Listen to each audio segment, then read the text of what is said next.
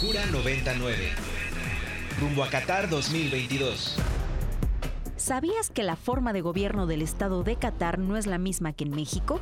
En Cura 99 te contamos sobre este lugar lleno de riqueza, polémica y ahora fútbol.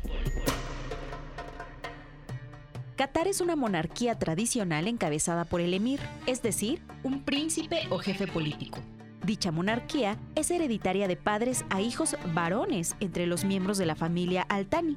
En caso de que no hubiera herederos varones, es el emir quien decide quién lo sustituirá. Desde el 25 de junio de 2013, Tamim bin Hamad Al Thani es el emir de Qatar, luego de que su padre, Hamad bin Khalifa Al Thani, anunciara públicamente su abdicación y de que su hermano mayor, Hassim, renunciara a este cargo argumentando no estar interesado en convertirse en emir. قد تولى سمو الوالد القيادة في قطر حين كانت دولة عالقة في الماضي El 29 de abril de 2003 fue aprobada una nueva constitución, misma que sustituyó la provisional de 1972, es decir, un año después de que Qatar se independizara de Reino Unido. En esta constitución se establece que el gobierno es hereditario en la familia Altani, así como la separación de los poderes ejecutivo, legislativo y judicial.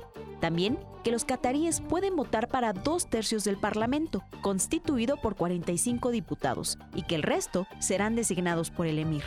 Desafortunadamente, para las mujeres, no ha habido cambio significativo. El camino hacia la duna. Cura 99 rumbo a Qatar 2022.